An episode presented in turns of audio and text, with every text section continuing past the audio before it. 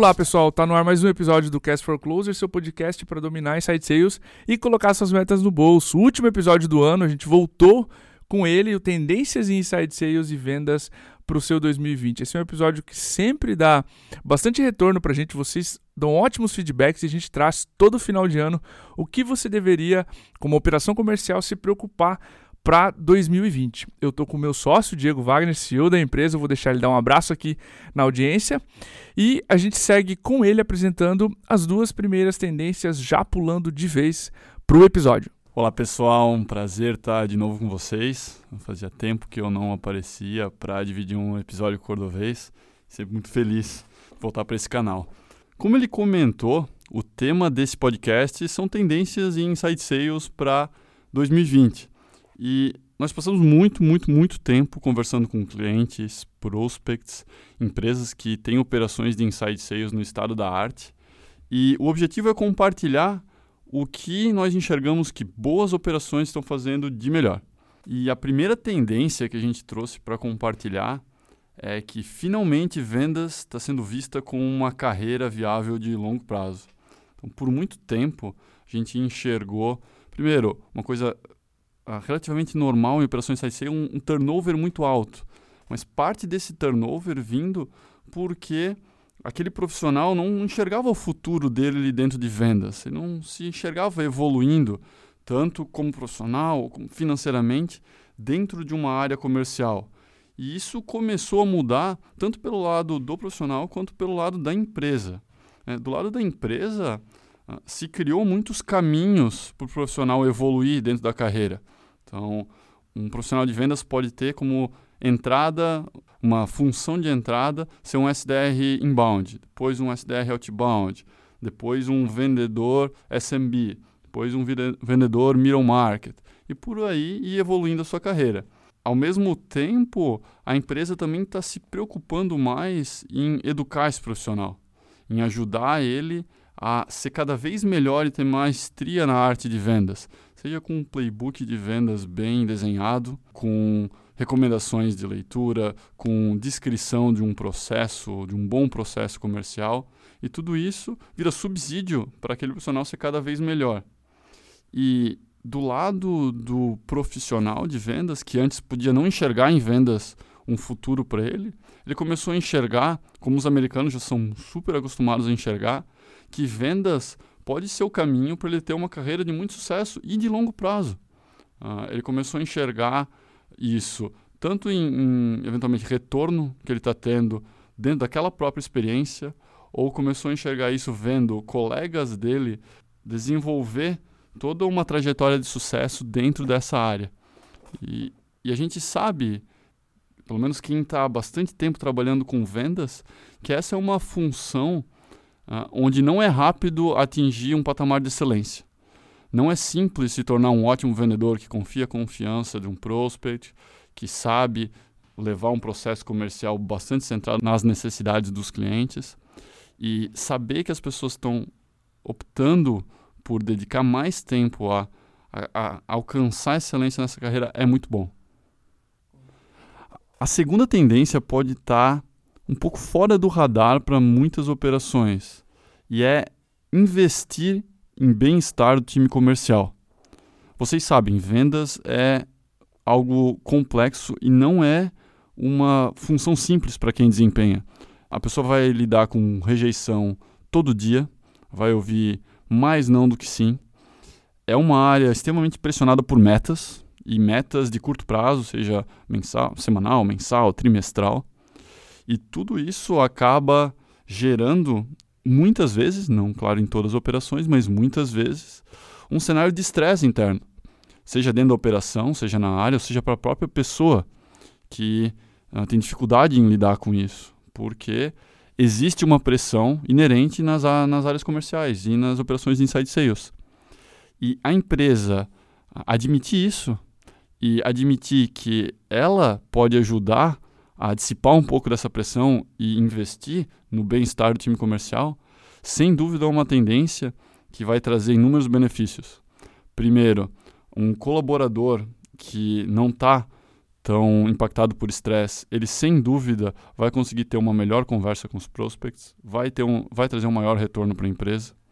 O turnover vai ser menor, então se ele não está estressado ou se sentindo mal constantemente, ele tende a ficar mais tempo na empresa e desempenhando aquela função.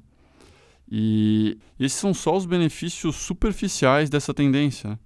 Eles tendem a reverberar em vários outros pontos, seja em recrutamento, onde aquelas pessoas que estão trabalhando no time comercial vão comentar como a empresa se preocupa com esses colaboradores, isso vai facilitar que vocês tragam ótimas pessoas para o time novamente e por aí vai. Queres complementar algum ponto, Cordovez? Sim, sim. O que eu ia comentar é que a gente gravou um episódio aqui sobre saúde mental do vendedor, saúde mental para times de vendas com o UG. E o retorno de vocês sobre esse podcast mostra a preocupação que as empresas e vocês, gestores comerciais, têm com o bem-estar. Então, não só é uma tendência como a gente vê para 2020, o bem-estar, existe vida após a meta, como a gente gosta de brincar. Isso vai muito além do puff do videogame que você colocou na sua empresa para você é, CEO, para você gestor, gestora comercial. Vai em discutir os assuntos difíceis em one-on-ones, trazer conversas difíceis com o time, como estamos, enfim, fazer essas validações e tratar esses assuntos de forma mais natural e mais aberta com o time comercial de vocês. E sim, essa é uma ótima tendência e algo que a gente estimula que vocês se preocupem. Existe vida após aquele sino batido no dia 31 no Instagram, a festa toda e toda aquela pressão que vem até o dia 31, ou dia 30 no caso, para a gente chegar à meta corrente daquele mês. Ótimos pontos também trazidos aqui pelo Diego. Deixa eu comentar com vocês mais duas tendências para a gente fechar esse episódio. E a terceira delas, eu tenho certeza que vocês estão usando e muito já em 2019, que são LinkedIn e WhatsApp como poderosas ferramentas de vendas. Ao longo de 2018, a gente viu sim vocês usando, comentando em palestras, etc. Mas o número de empresas era muito menor e em 2019 isso explodiu. O número de empresas que usam, e até bem, LinkedIn e WhatsApp na prospecção ou no relacionamento, usando em vendas, é inacreditavelmente grande. A pro nossa própria funcionalidade de integração com o WhatsApp surgiu em 2019 por demanda de vocês, clientes. Então a gente tem números expressivos aqui do LinkedIn no Brasil e elas funcionam porque o ruído, a quantidade de informação desnecessária nessas redes ainda é muito baixa. A gente está comentando que existe muita gente já postando, infestando o LinkedIn com aquelas postagens, mas isso é uma bolha. A gente não vê ainda no Brasil como um todo essa ferramenta sendo inútil. Muito pelo contrário, se você pensar no número de e-mails que você recebe na sua caixa num dia é gigantesco. Quantas mensagens no LinkedIn te prospectando você recebe? Eu aposto que essa proporção é no mínimo, é no máximo 1 para 10. Tá? Ou seja, você recebe 10%, no máximo 5% ali dos e-mails de gente prospectando e jogando ruído na sua caixa. Então essas ferramentas são muito efetivas porque elas ainda são muito inexploradas no mercado. À medida que o mercado vai se empoderando delas e usando, elas vão ficando muito men menos eficientes. Então aproveite 2020 para usar WhatsApp e LinkedIn na prospecção de vocês. A dica que a gente deixa é contexto você aproveitar o contexto do LinkedIn para personalizar a mensagem. Senhor, senhora gerente comercial, eu vi que três pessoas do teu time estão comentando sobre treinamento. Tem alguma mudança interessante aí nesse, nesse ano, nesse quarto que você queira comentar com a gente? Nós somos uma empresa que ajuda treinamento de vendas, enfim. E você consegue personalizar e sair do ruído, destacar a sua mensagem e levar seu prospect da zona de ocupado para curioso. E pergunta também no relacionamento, por exemplo, depois da primeira reunião, que mídia, que, que ferramenta seu prospect prefere ser contatado. Muitas vezes ele vai falar, Diego, Cordovez, me chama no WhatsApp, porque eu tenho muito e-mail, mal consigo ler, mal consigo dar atenção. Faz um follow-up comigo ali no WhatsApp que a gente já te responde via áudio, enfim, a gente até, quem sabe, evita uma futura reunião. Então, muitas vezes o teu prospect vai te pedir e você pode usar essas duas ferramentas para fazer vendas e fazê-las muito bem. E a quarta tendência, pessoal, é uma mistura de inside sales com field sales. A gente brinca aqui uma venda remota com uma venda de campo, resultando em sales, em vendas. E essa, nossa, essa tendência já está na nossa cabeça há um bom tempo, depois que a gente viu uma estatística trazida pelo InsideSales.com, nosso benchmark aqui da Time americana, que diz que mais de 40% do tempo do vendedor de field sales, ou seja, do vendedor de campo, é fazendo atividades de inside sales. Preenchendo o CRM, mandando e-mail, fazendo resumo das reuniões, as famosas Champions Letters ou as atas né, de reunião, fazendo prospecção, pesquisa no LinkedIn, enfim, fazendo atividades que um vendedor remoto faz.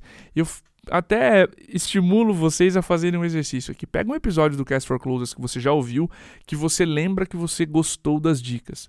Eu desafio você a me apontar um episódio onde as dicas só sirvam para um dos tipos, só para venda remota ou só para venda de campo. Elas se misturam, estão cada vez mais uh, confundidas. E o que, que isso muda na, na sua venda, você vendedor que faz inside sales ou field sales?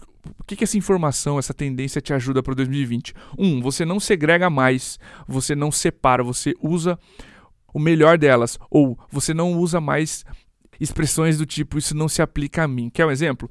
Você leu inúmeros conteúdos, blog posts, ouviu podcasts sobre spin selling. Você, vendedor de inside sales. Spin selling foi uma metodologia criada para vendas complexas, caras, com ticket alto.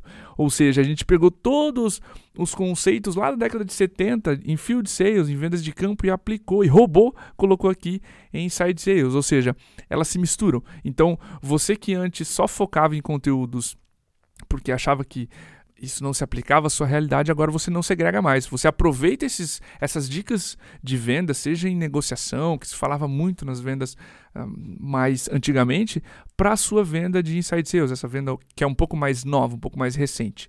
Então, um, você não segrega mais conteúdo e você aproveita o melhor delas. Em tickets, por exemplo, onde você tem como possibilidade de fazer uma visita comercial, você prospecta remotamente.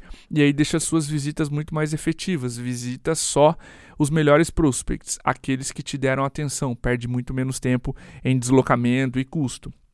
Em tickets, por exemplo, onde você não consegue fazer uma visita, porque ele é muito baixo, você usa elementos de aproximação pessoal. Seja abrir o vídeo e fazer uma videoconferência numa reunião remota, seja personalizar vídeos na prospecção, seja mandar um presente físico para uma empresa que você está prospectando, ou seja, você usa esses elementos para aumentar esse senso de essa empresa me conhece, ela sabe a minha realidade, ela sabe os meus interesses. Eu preciso prestar mais atenção aqui. Então, além de você não segregar conteúdos, você usa o melhor de ambas para fazer ambas. Se você faz inside sales, você aproveita coisas boas de field sales. Então era isso, pessoal. Eram essas as quatro tendências que a gente imagina para 2020, a gente está vendo acontecer nas operações comerciais que a gente analisou, que a gente encontrou aqui. Eu quero chamar o Diego até para dar um abraço na audiência, um feliz ano novo para vocês todos. Então, Diego, fica à vontade aí no microfone. Pessoal, foi um prazer estar tá fazendo esse episódio de encerramento do Cast for Closers com vocês aqui em 2019. Aproveitar para mandar um grande abraço, um feliz Natal e um feliz ano novo para todos vocês. E 2020, com certeza, estaremos aqui com muitos novos episódios desse podcast. É isso aí, pessoal. Com as palavras do Diego, do nosso CEO aqui, a gente encerra esse ano. Muito obrigado por, toda a audiência, todo o carinho que você demonstrou pelo Cast for Closers, todas as mensagens. Esse foi o ano que a gente foi eleito o melhor podcast de vendas do Brasil pelo Vendas B2B Awards. Foi um prazer para a gente estar aqui fazer esse ano inteiro de episódio para vocês. E o Cast for Closers vai ser nosso carro-chefe de conteúdo. Estaremos em 2020 com muito mais episódios para você, novos formatos, novos entrevistados, pessoas que a gente está descobrindo agora no mercado que nunca falaram nesse microfone. E é isso aí. Vamos para o nosso quinto ano de gravações. Um grande abraço, um feliz Natal, um feliz ano novo para todo mundo e um ótimo 2020. Até lá.